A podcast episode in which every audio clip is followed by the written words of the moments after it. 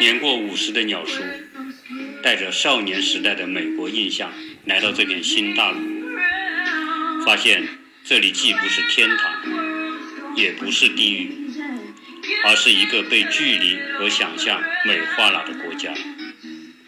这里有许多的惊喜，也有许多的失望，有人性的美，也有人性的不堪。鸟叔要跟你分享他的美国新生活。各位听友好，从这一期开始，大家可以听到，呃，我自己做了一个新的片头。反正我现在录节目呢，都是土枪土炮，嗯，没有大家想象的那种什么高端的专业设备啊。这也是喜马拉拉拉雅它的好处啊，它可以随时随地你掏出手机就能够开始做自己的节目。那我今天啊，在假期啊。我就想我该干点什么，因为我们两个小孩和我太太呢就回国了，呃，我呢就留守在这里。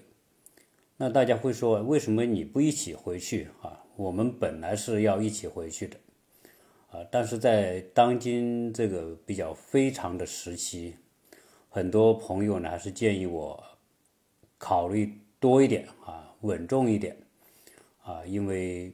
毕竟现在这个进出啊，还是有很多的变数，所以我也只能牺牲对国内的思念啊，对家人的思念，呃，那以他们三个做代表，然后回去看望家里的亲人们，以及去啊，小孩子特别渴望他们小时候的那些记忆的那些美好的事情，比如说要吃我们。长沙当地的杨玉兴的那个面啊，还要吃他们在国内的时候特别喜欢吃的某种东西啊，或者他们挂念的人，那我就一个人待在家里。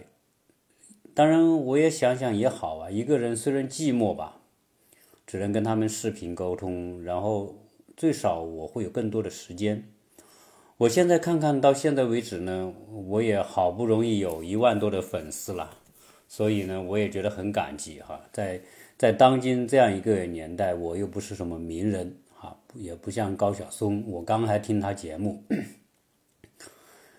呃，人家做一期节目可能有几千万的 点击，啊，我我可能做几百期节目加在一起还没有，还只有几十万的点击，所以这是没法比哈。但当然，我们很清楚的认知我我我们是谁，对吧？所以。啊，我这个也不会去跟别人比，但是呢，为了对得起这些粉丝啊，我也想啊多做一点节目，利用这个假期。啊，以前呢可能会三四天做一期，现在有可能一两天我要做一期哈，都有可能。反正想到什么好的话题跟大家分享呢，我就开讲啊，就是这样。那现在说说什么呢？就是说，当今我们现在这个时代啊。你会感觉到这个变化太快啊！这个快到什么程度？有时候呢，我们如果没有年龄比较小的人是没这个感觉的。那像我们这种已经人生过了一大半的大半的人呢，就会回头去看的时候，会发现这个世界实在变化太快啊！我我现在随便想想啊，就是每天你看，我们有太多的。事情想做，但是又做不了。你比如说，你我们家装了一个电视啊，就买了一个宽带的。我老婆她说要看看国内节目，买了一个宽带。后来呢，我也注册了一个账号，付费这节目有很多的电影、电视都可以看。那今天这么多的电影、电视，又没有时间去看。有时候我甚至觉得要看一些电影呢是非常浪费。但是呢。我是特别喜欢看电影的人。我以前啊，我特别喜欢看这个美国的一些美剧，倒是什么韩剧那些我从来不看。美剧或者有一些很有名的，我还是喜喜欢看，但是最近都看的少。当我打开这种电视一看的时候，有无数无数的这些好莱坞的大片、各国的大片都是特别有名的。我想看都不知道从头看从哪里看起。你现在上网的时候，一点击一登录网站，你也看到无数的信息跳出来，无数的推送推到你面前。当你点进去的时候，现在这个对人性的这个分析啊，这个大数据对每一个人的分析，真的已经到了无法想象的程度。呃，我们现在看到有很多的网站、网页，你登进去，各式各样的都是很吸引你的，就会让你想方设法，哎，你就会都很想去看。那除此之外，你看到电视节目也很多吧？然后互联网里面的各式各样的呃创新的东西，包括现在说自媒体，像我本身是做了一个自媒体，在今天这个时代有有那么多东西可看的情况之下，我还有一万多的粉丝，我我应该说非常感激这些粉丝，就是因为什么呢？因为呃在这么多的信息节目里面，大家会听我的节目哈，这个我是要感恩的。那你今天看？什么抖音啊、快手啊，包括美国也有各种各样的这种自媒体。反正你只要有个手机，你就可以录节目，可以发上去，而很多人还看这些东西。那你再到图书图书馆，你再到书店，无数无数的畅销书、新书堆在你面前，然后呢，各种各样的活动。总之啊，一句话。今天的时代，我们会面临着信息信息大爆炸啊！我们说知识爆炸，现在是信息信息爆炸啊！当然，知识爆炸和信息爆炸是有差异啊。我们今天真正面对面临的是什么？是信息大爆炸，你无处不在的信息爆炸，抢夺你的注意力，抢夺你的眼睛。但是，我们要去想，为什么我们今天那么多的焦虑啊？那肯定是焦虑，为什么？因为这个现在这个时代啊，到了一个知识爆炸或者信息爆炸的时代，信这些信息都要以什么方式呈现给你呢？都要以各种商品的方式，或者娱乐的方式，或者服务的方式提提给你。但是我们有没有想过，我们一个人在一天当中，你只有二十四个小时。所以我们很多人说啊，我是不相信这个有什么神呐这个东西的哈，没有什么主宰这个世界的东西，人是无穷无尽的，可以去创造，可以去，可以去扩大，可以去怎么怎么样。但是事实上，不管你如何如何有本事，你一天只有二十四小时。我相信到目前为止。是没有人想到方法能够突破这二十四小时的束缚啊！你不管你是什么人，你就是最有权势的人、最有钱的人、你最有能力的人和街上的流浪汉，你一天都只能享用二十四小时。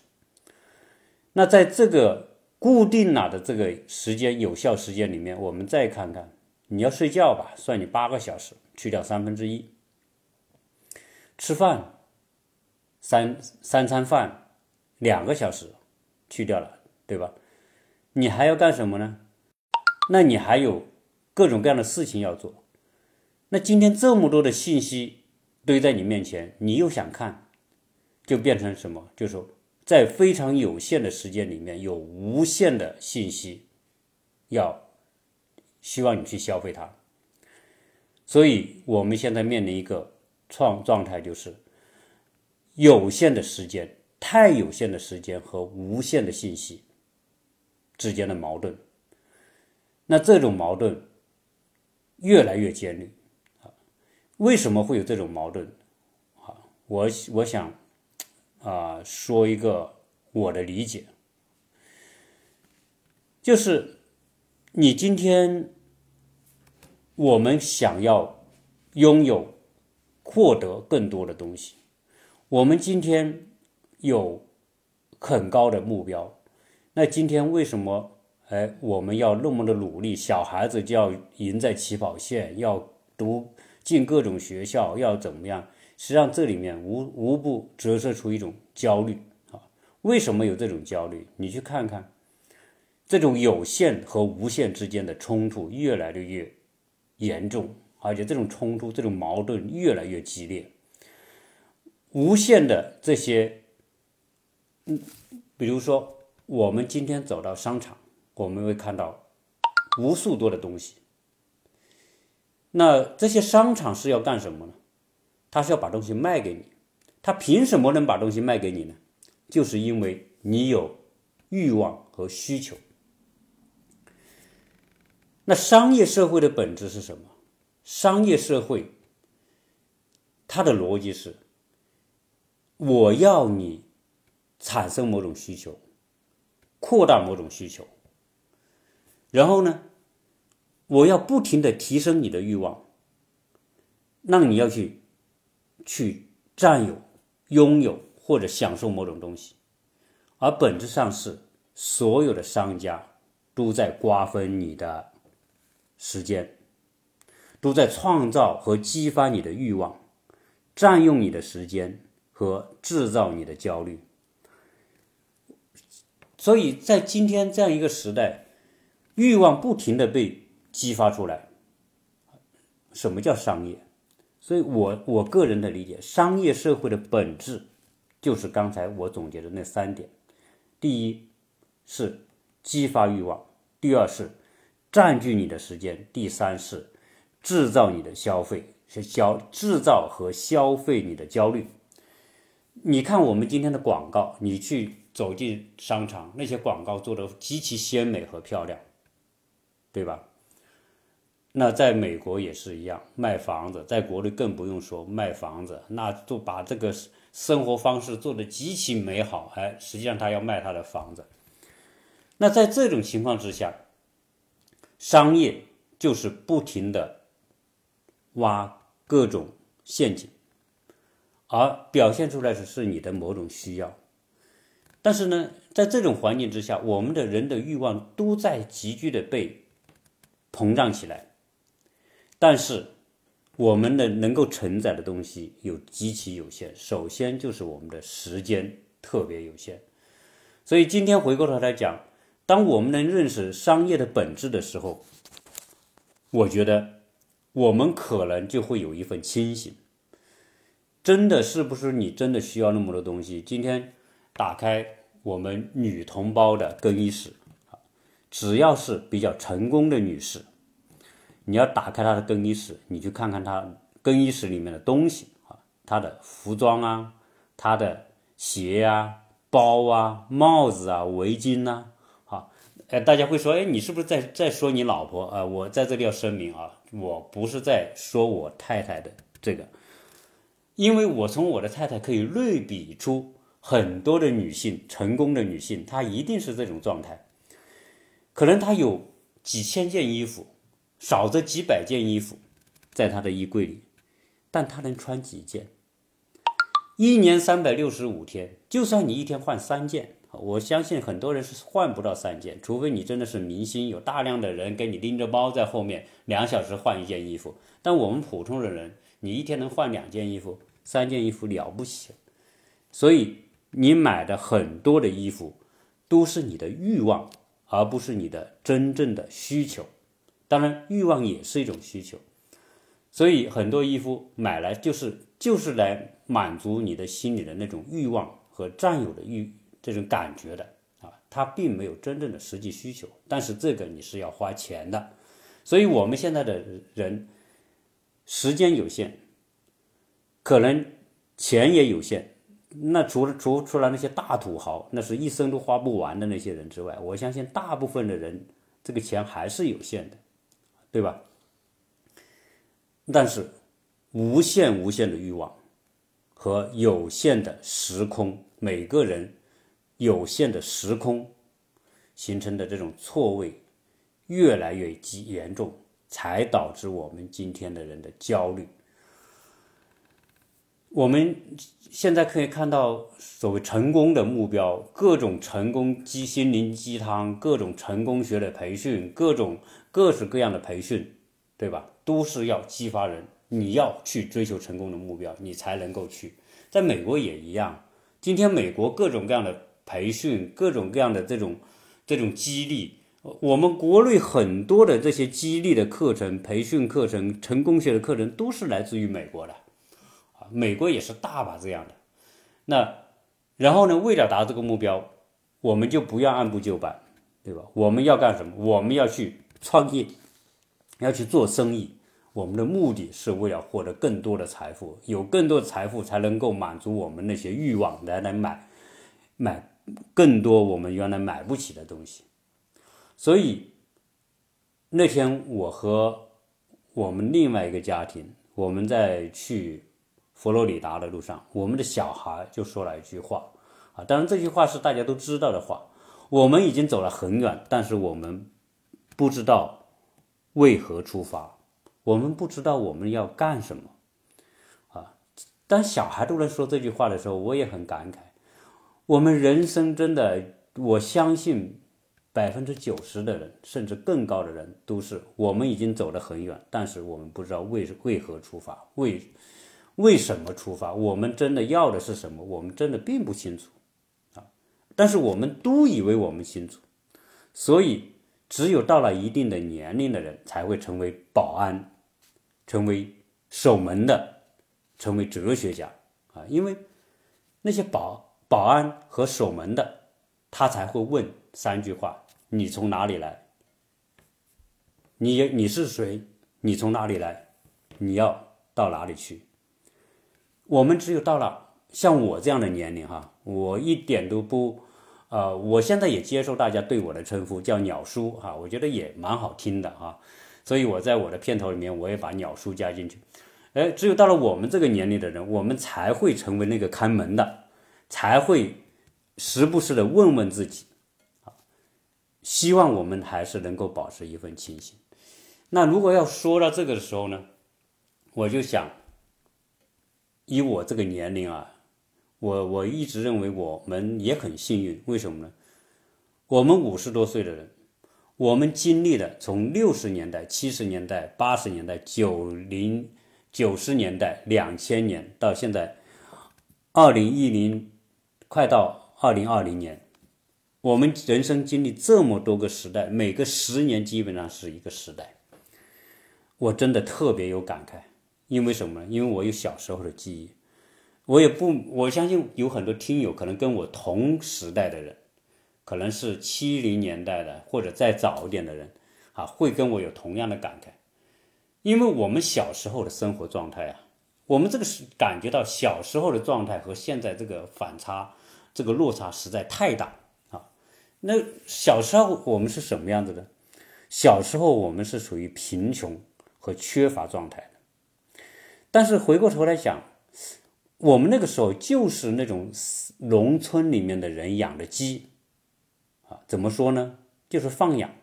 农村养鸡是没有什么限制的，你把小鸡孵出来就在家门前后跑，呃，母鸡带着小鸡到处跑找吃的，完了没有人管的，对吧？那叫走地鸡，啊，我们就属于那种放养的走地鸡。小时候什么都缺，吃的也缺。穿的也缺，那更不用说玩的。你说我们小时候说能够花钱买玩具的概念，那是那是不敢想象的事情。小时候我们玩点什么呢？那我现在就我们小时候干什么？放牛啊，挑水，然后呢，能够偷偷的学骑个自行车已经不错了。时不时干活要干很多活，干嘛呢？要是要去种菜啊，那。再有时间呢，就跟邻居小伙伴这个到处去瞎转啊。然后那时候不是穷嘛，那个穷到什么就你没自来水，我们都是去河里挑水的。那挑水一发大水，一涨洪水，洪水那个水就是就是黄水，黄黄泥水，你也得挑回来吃，挑回来放在那个水坛子里面，然后用明用那个明环啊一种东西啊，然后弄到这水里来来把这个。脏这个黄泥沉淀下去，我们小时候都都是干这种事情的。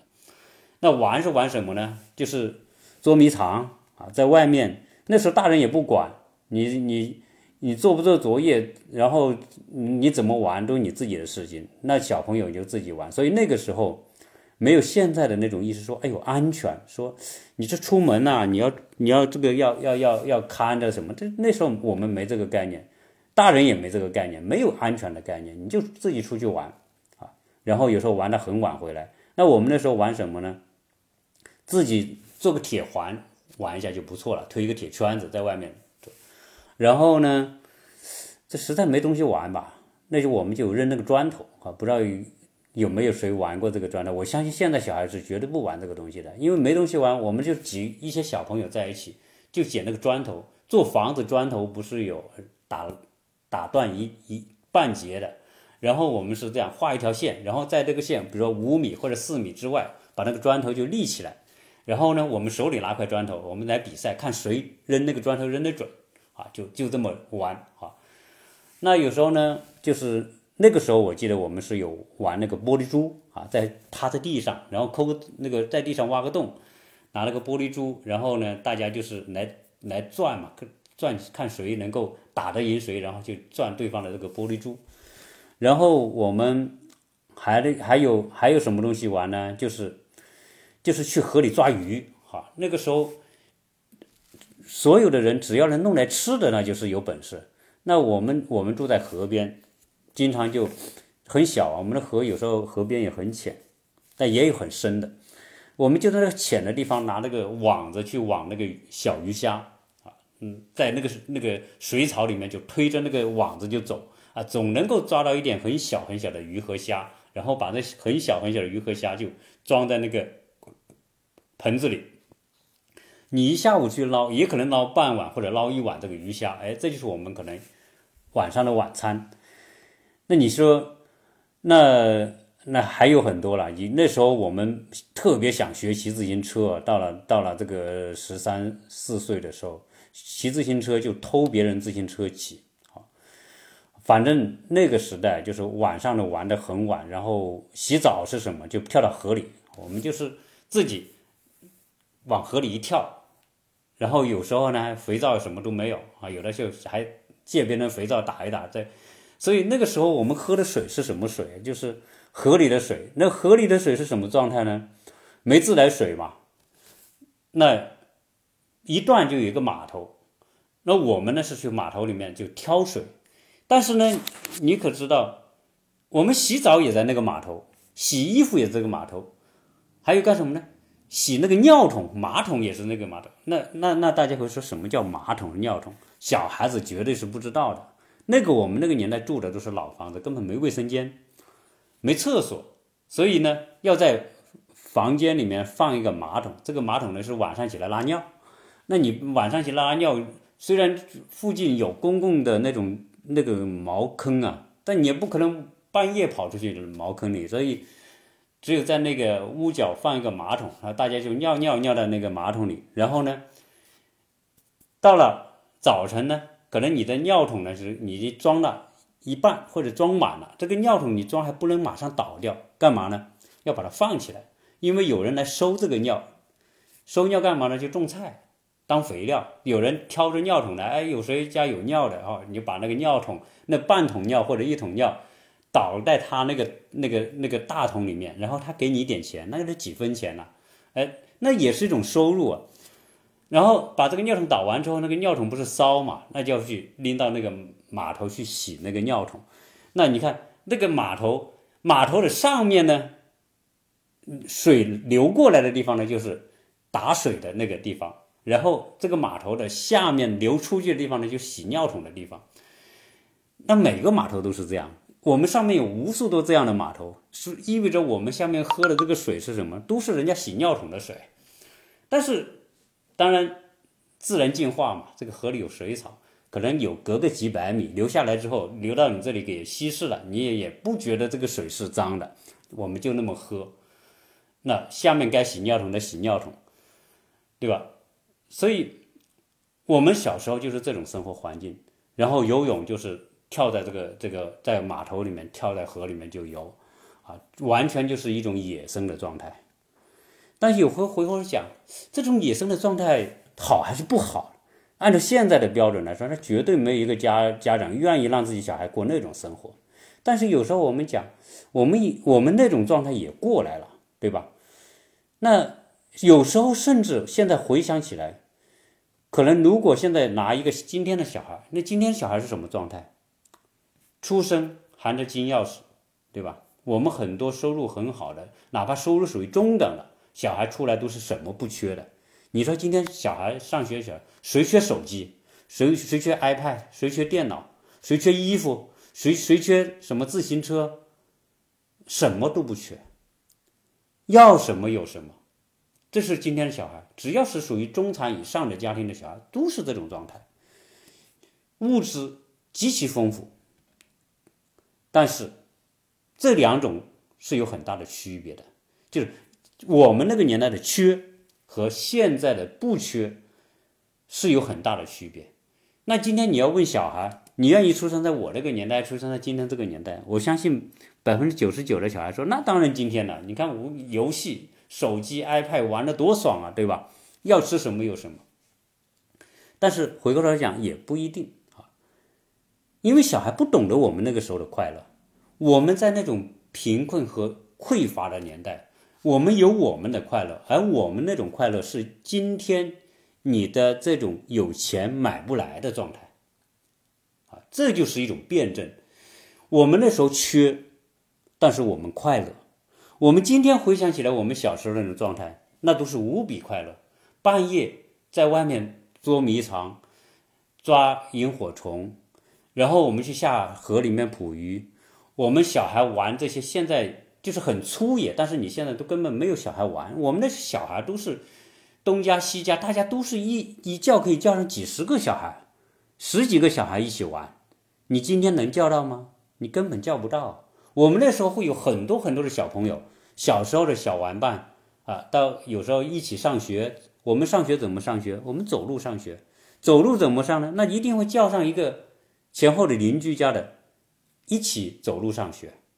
那一走可能就五年、十年，而这五年、十年过程当中，我们所积下的友谊，你是今天没有办法比的。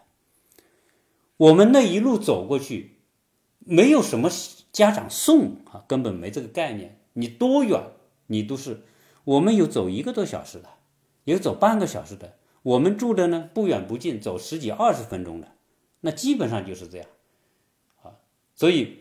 在这个过程当中，有些就会建立一种非常深厚的友谊。那今天的小孩你有吗？你没有。今天我们的小孩安全保护的特别好，不光保护的是特别的这个保护啊，根本害怕有任何的风险。那当你说是我们中国是这样，那美国是不是就放开呢？啊，我给你讲个美国的例子。我有一天呢，就去一个教会去咨询那个童子军的事情。我想让我们的小孩参加美国的童子军。这个美国人呢，对小孩的这个看护啊，那比我们中国还是有过之而无不及。我就看到一对小朋友要从在一个室内空间啊，从一个教室去到另外一个教室。那你说啊，那那那不就是开门让他自己走就得了吗？这在美国不是这样，至少我看到的不是这样。他是怎么做呢？这个老师呢就拿一根绳，这根绳子呢就像我们的拔河一样的一根很粗的一个绳子，然后这个每个绳子呢就像树杈一样的，还会叉出很多个呃绳绳接一个圈，就像那个吊环一样一个圈。那每个小朋友抓一个这个圈，好，老前面一个老师，后面一个老师，比如中间有六七个小孩，就一人抓一个那个圈，然后慢慢的挪到那个地方去。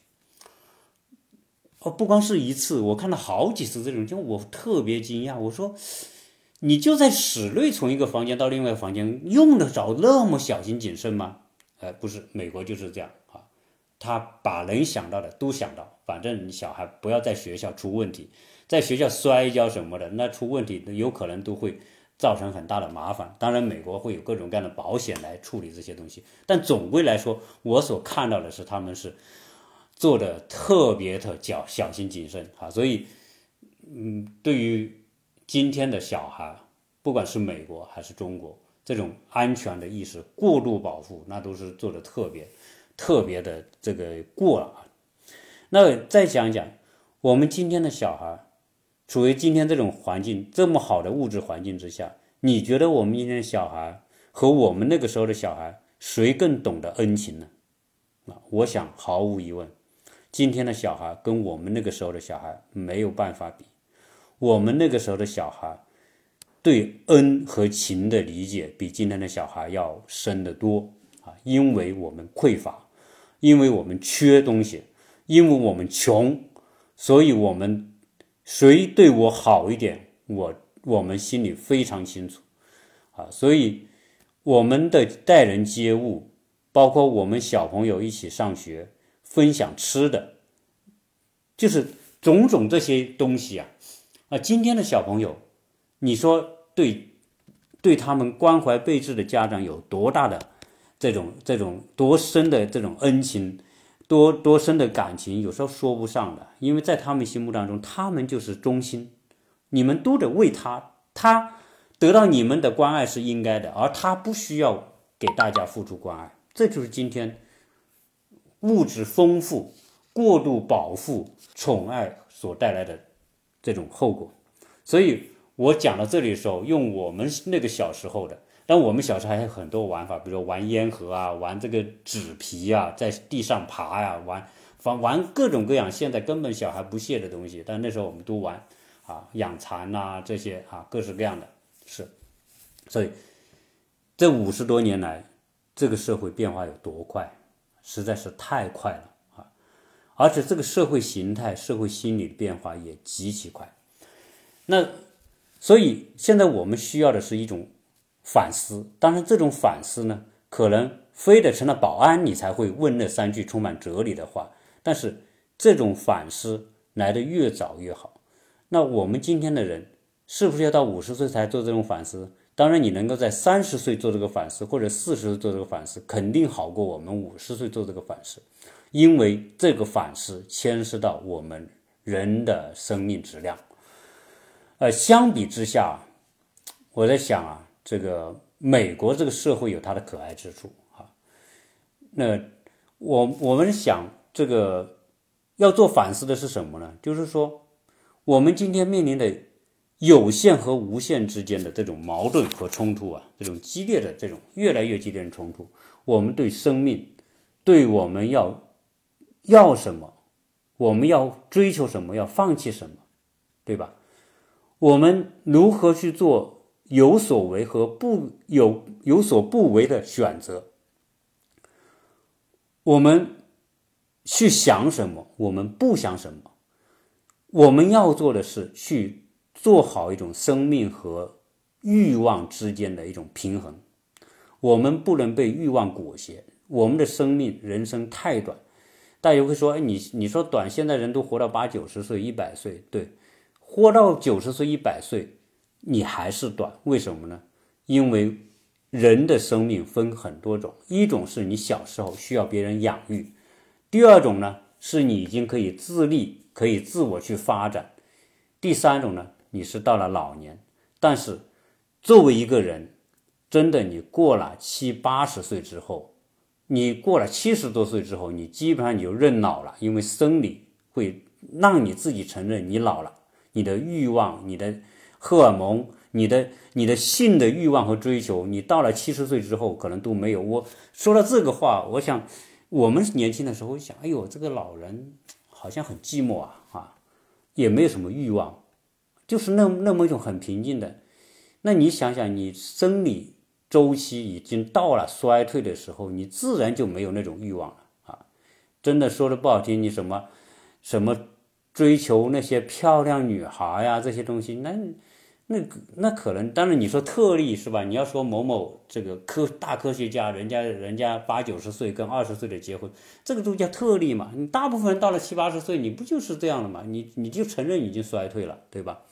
我们我们真正的生有生命质量有质量的生命，就是从那么可能十八九岁到六七十岁，你算算有多少年？也就是六十多年。所以在这有限的时间里面，如何去平衡好自己的这个生命的时空和欲望之间的关系啊？不好意思，这个我真不是说去做一种说教，我我只是把我自己的人生感悟去跟大家分享。可能对于年龄大一点的，是不是有同感啊？那你比我举个例子说，我们这么有限的生命，你今天去书店，你会看到无数的书摆在那里，都是好书，没有书，那特别是那些畅销书，都是名人写的，越有名的人，越心灵鸡汤的，让你热血沸腾的书，全堆在书店，你都看吗？你没法都看吧？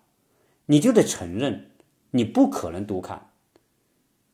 那这个时候，读书就变得有选择，有取舍。那这里面的，那我们今天说读书，有人说你要大量阅读，然后你一天读一本书，一年读三百本书，一一一生当中要读万本书。但事实上，我在想，我觉得这个东西真的不是真实的。关于读书这个话题，我这里先提两句，为什么呢？因为我想专门讲讲读书，因为书是什么？书是。激发你欲望的一部分。说白了，现在书店里无数的书都是什么？都是泡沫。你第一，你不可能真正看；第二个，怎么样才能够把书读好？是不是读了很多书就叫把书读好呢？真不是，因为这些书啊，它都是面上的东西。真正读书要理解的是底层的东西。那我们就说，什么叫底层呢？你读再多的书，你你你不如你能够真正的把一些问题能够想通。你的这里面需要什么？读书的目的，读书不是目的，读书的目的是要把我们每个人的领悟力提高。如果我们把领悟力提高，实际上当你的悟性开拓到一定的程度的时候，实际上你是不需要读很多书的，因为大自然。人类社会、心理世界，所有这一切东西，它在很多的底层的道理上，它是相通的。如果我们真能理解这个东西的时候，我们就知道为什么我们是不需要读这么多书的。啊，有一个哲学家啊，我非常认同他说的，他说人一生当中能够认认真真的读好两三百本书。你就是已经很有水平的人，很有文化，你就是一个真正达到一种什么呢？在在底层的知识里面，你达到通的境界。因为很多领域的它的源代码，它的这个道理是相通的，所以读书的境界是通。你对它的很多原理，很多的。它的底层的那些支配起最终支配地位的那些原理，你通了很多东西就通了，啊，所以为什么哲学和自然科学，我们和很多领域它都是相通的。如果你哲学学得好，你是非常有助于你在自然科学的这种创新探索，你都会给你提供非常强大的这种这种这种理解力和想象力。我们今天。很多科学家所提出的那么多的猜想是什么？那不就都是通过他的领悟，他的悟，来认为那是一个通道，只是需要后人来证明那是一个通道而已。那很多的知识都是在这种悟的状态下出现的。所以，今天说读书说学习，不是去比读多少本书。而是比你读书过程当中，你如何能够将你将那种悟的能力、领悟的能力能够打通，因为这个宇宙里面构成它的所有现象的底层的那些源代码都是相通的。啊，我可能我可能把这个读书说的特别简单哈，但至于是不是说大家认同？啊，是见仁见智，但是这只是我个人的看法。那我们再说，到底今天这个时代是不是最好的时代？我们物质极大的丰富，很多的创新让我们生活特别便利，我们可以享受到我们过去根本想都不敢想象的东西。我们的整个生命啊，作为生理的生命，我们可以获得最愉悦的感觉，对吧？住居住条件特别好，空调恒温的中央空调，冬天夏天都一样，特别舒服吧？房子住的越来越大，出门就开车吧，要了解信息上电脑吧，手机啊。那要联系我今天要跟我我家里人联系，他在地球的另一面，我直接拨通我的这个微信视频，我就可以跟他们聊天。对我们今天确实在享受这些极其便利的科技带来的成果，但是有时候我在讲，我们才五十年，就从一个纯农业社会过渡到今天的信息社会，那这只能说这个世界变化太快。但是快是好还是不好呢？这里面，我想从哲学的角度来说，快有它的好，但是有它的不好。那好在哪里？我认为，这种快速的变化、快速的创新带来的好，更多的是满足什么？是满足于我们作为一个生理个体的生理欲望。我们确实得到了极大的满足，因为新东西多啊。因为我们可以享受的愉悦感多啊，我们不要像以前那么艰苦了，对吧？这个是对于我们这个肉体的人来说确实好，但是对人类来说，我认为，我个人认为它不一定好。而我个人的理解，可能人类社会最美好的时代，不是今天的信息时代，也不会是未来的科技时代。而是过去的农业时代和工业革命的时代，是人类文化的最好的时期和最好的状态。这个话题不知道大家能不能够懂，或者能不能够理解我的想法？为什么呢？因为人是一个生理个体，是一个由。细胞结构构成的一个生理个体，它的进化速度特别慢。你想想，我们今天一个人从出生下来到可以独立出去工作，有二十年的过程。比如说，你的父母要养育你二十年，你才可能有能力出去工作自立，对吧？到目前为止，你人类还没有办法突破这个局限吧？不管你马斯克说我要把芯片植在你的大脑里面，然后跟现在的这个 AI 跟现在的互联网系统连接，但不是还没到吗？那你还得按照这个规律，你上小学、中学、高中读大学，然后再去找工作嘛？但是你今天的创新那么快，为什你都没有时间来享受一个成果，没有没有一个过程。没有一个真正的体，慢慢的体验的过程。为什么我们会觉得农业时代美好，工业时代美好？因为工业时代的那种发展节奏、发展的速度和人的整个成长成熟的节奏比较接近，它不是那么快。所以，我们小时候读的书、学的那些东西，而可能你能够用到你到退休的时候。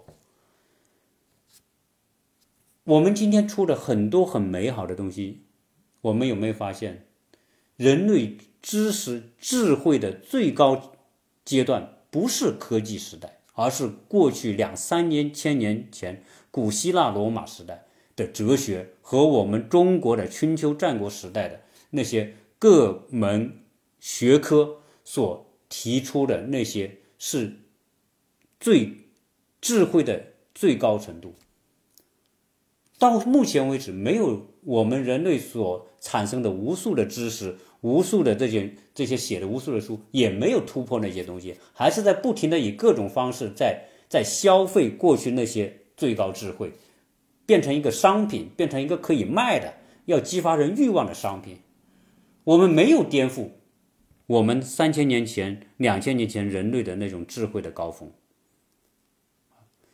所以，我想。为什么农业时代和工业时代是人类最美好的时代？因为它是一个慢的过程，慢才让一个你你的成熟是这么慢，你的发展也跟它同步，你才能够享受跟它同步，你才能看清这个时代，对吧？就像我们我们今天举个例子，我们坐车，我们坐在一一一个高铁那么快的高铁上面。我们去看窗外的风景，一闪而过，对吧？你看到什么？你看不到什么。但是呢，如果我们出去踏青，我们走路在乡间走路，我们会看到你沿途走过过程当中的美丽的鲜花，你会看到那些蝴蝶，你会看到乡间的各种美好的东西，因为你慢，你才有时间去感受。你身边的东西，如果你太快了，身边的东西再美好你也感受不到。你还没有回过神，它已经过去了。形成一个好的东西是需要时间的，体验一个好的东西更需要时间。但是我们现在的致命的问题就是快。大家会说，哎，那我去选择一种慢的生活。对你，除非脱离主流社会，你真的到那些穷穷乡僻壤，到那些太平洋的岛上去，没有现在这么。不断激发你欲望的这这种各种各样的手段，商业的这种东西，来破坏你的安宁，你可以去享受，那个才叫真正的享受。所以，为我今天看到有人说，太平洋很多岛国都没什么人，但是为什么它开发会做的那么好？那里的房子会卖的那么快，那么多人去买，就是这个道理。因为大家想，很多已经成为守门的保安的哲学家，他知道那三个问题之后。他知道，他要到一个远离商业欲欲望的那样一个环境当中去，所以他们很多人会去选择那些太平洋的岛，去买那里的房子，去过真正的慢生活。所以今天有一定智慧的人，你当他问他，在快生活和快节奏和慢生活当中，你会选择什么？我相信百分之百的人都会说，我需要慢生活。啊，所以我说。人类最美好的时代，可能已经过去了。因为什么？因为在农业时代和早期工业时代，商业没有成为一个恶魔，没有成为一个魔兽。今天这个商业已经成为了一个巨大的魔兽，把所有的东西都吞噬进去，而且你身不由己。在那个年代，商业不发达，信息不发达，科技不发达。所以人能够慢下来。你今天要到太平上太平洋的岛上去过生活，也就是因为是这种状态，啊，你你你像一个时间隧道一样，你你回到农业时代，回到早期工业时代，你才能够寻找到人类生活的那种美好过程，所以不能慢下来享受过程的生活，都不是美好的生活，所以。今天很多人从国内到美国来，是因为美国比中国慢，所以大家会觉得，哎，美国生活还比较悠闲，还比较田园，感觉到比较轻松，就是因为它慢一些，啊，当然美国也本质上它也是比较快的，它的商业发达程度也很高的，只是中国的商业比已经远远超过美国，所以你会感觉在中国你的压力、你的焦虑会比美美国多啊，但。所以我今天讲到这里的时候，是不是大家有一种感觉？今天的世界变化太快，到未来会越来越快，所以未来的人一定会越来越焦虑，因为未来快。第二，未来的商业更发达，会激发你更强烈的欲望，所以你很难在那种在这种商业环境当中的人。很难做好你的有限的生命和无限欲望之间的平衡，这种冲突会越来越严重，所以人的焦虑会越来越大。今天我们从国内来的人，这种焦虑大，说明他的商业欲望创造的程度特别高。我觉得这是一个折射。好，那今天我聊这么多啊，好像有很多东西。也不像是你聊美国生活，但是这个话题是一直是我我特别有感触的，所以我觉得我想跟大家来分享，呃，看看啊，大家可能有不同的理解和不同的看法，但是当我们能够理解到慢才是一种意义和价值的时候，如果我们能够有一定的成功的基础，有一定的财力，一定的成功的基础，如果去选择一个慢的地方，真正的过生活，我觉得幸福指数才。真正可能提高，所以人生的目的不是获得多少财富、多大的成功，而是在短暂的时间里面，你真的能慢下来，享受属于自己的生命的时间，那才是人生的意义。因为只有这样，你才会有真正的幸福感和满足感，人生才没有枉过此生。